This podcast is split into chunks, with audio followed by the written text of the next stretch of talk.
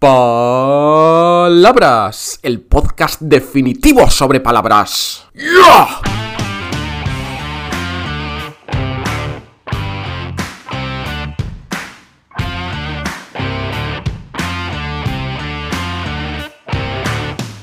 Hola, hola, soy Borja Odriozola y estás escuchando un nuevo episodio de Palabras, el podcast sobre palabras. Y como igual sabes, el español tiene alrededor de 100.000 palabras. Y aquí te voy a hablar de todas ellas, una a una, episodio a episodio. Y lo vamos a hacer en el orden que tú prefieras. Es decir, si hay una palabra que te guste mucho, me la envías y le daré prioridad.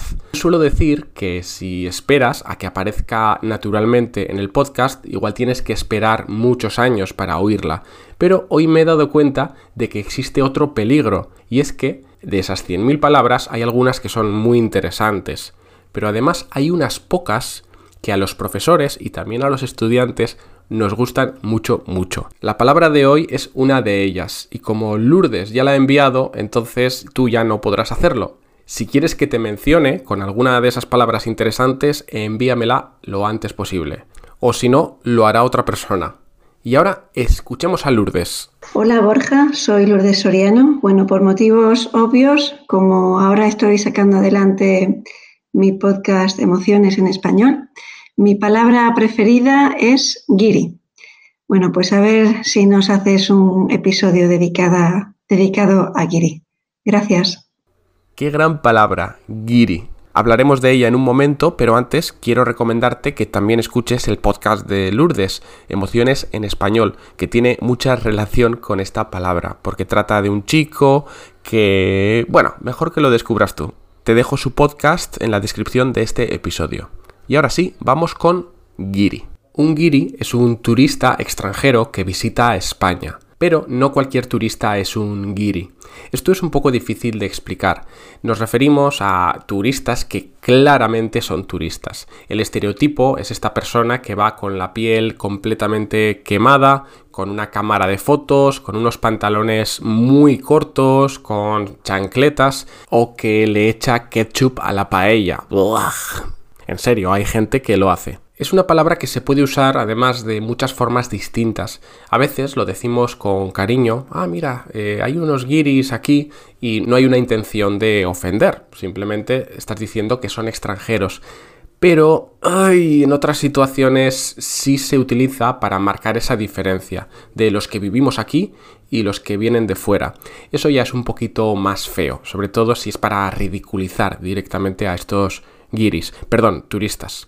Por eso, uno de los grandes miedos que tienen las personas que aprenden español y que vienen de vacaciones a España es parecer guiris, que los consideren guiris. A ver, si estás estudiando español y visitas España, te tengo que decir una cosa importante.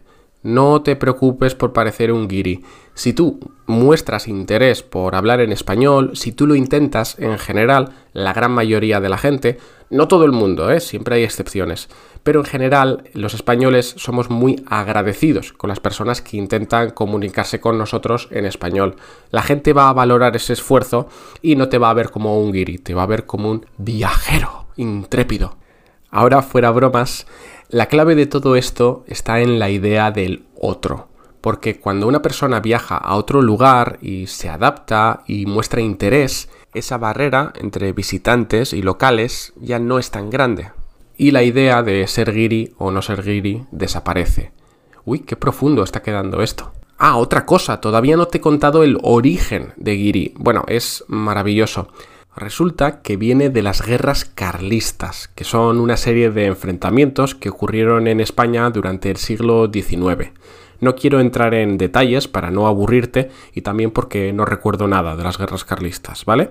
Por resumirlo, había dos grandes bandos, los carlistas y los liberales. Los carlistas, que eran más tradicionales, tenían mucha fuerza en el País Vasco, en mi región. Pues en una de esas guerras los carlistas se enfrentaron a los cristinos, que eran los seguidores de la reina Cristina, sus followers, digamos. El caso es que en el País Vasco ocurre una peculiaridad, y es que tenemos idioma propio, el euskera, y en muchas palabras la C tiende a transformarse en G. Es el caso de cruz, que en euskera es guruch, y también de castillo, que en euskera es gastelu. Entonces, a estos cristinos se les llamaba giristinos. Y de giristinos es de donde viene la palabra giri. Pero ¿qué tienen que ver las guerras carlistas con los turistas de hoy en día? Estarás pensando. Pues lo que te comentaba al principio, la idea del otro, porque los carlistas sentían que esa tierra era suya y que los otros eran invasores, eran extraños. A que no esperabas un origen tan épico para la palabra giri. A mí por lo menos me ha sorprendido descubrirlo. Para terminar, te voy a contar una historia real de giris. Y cuando digo giris me refiero a los de hoy en día y lo digo con todo el cariño y el amor del mundo, ¿eh? El caso es que hace unos 15, 20 años tal vez, yo estaba de vacaciones en el Mediterráneo y recuerdo que era de noche y que estaba volviendo a mi hotel, cuando de repente vi un grupo de jóvenes, rubios, muy altos, con ropa de colores. Recuerdo que iban abrazados y cantando por la calle. ¿Y sabes qué cantaban? Yo soy gilipollas. Yo soy gilipollas. Yo soy gilipollas.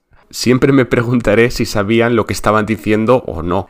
En fin, eso es todo por hoy. Si te ha gustado este episodio, te agradeceré que me des 5 estrellas o una valoración positiva en la plataforma en la que lo escuches. Nos escuchamos en el próximo episodio de Palabras. Hasta pronto.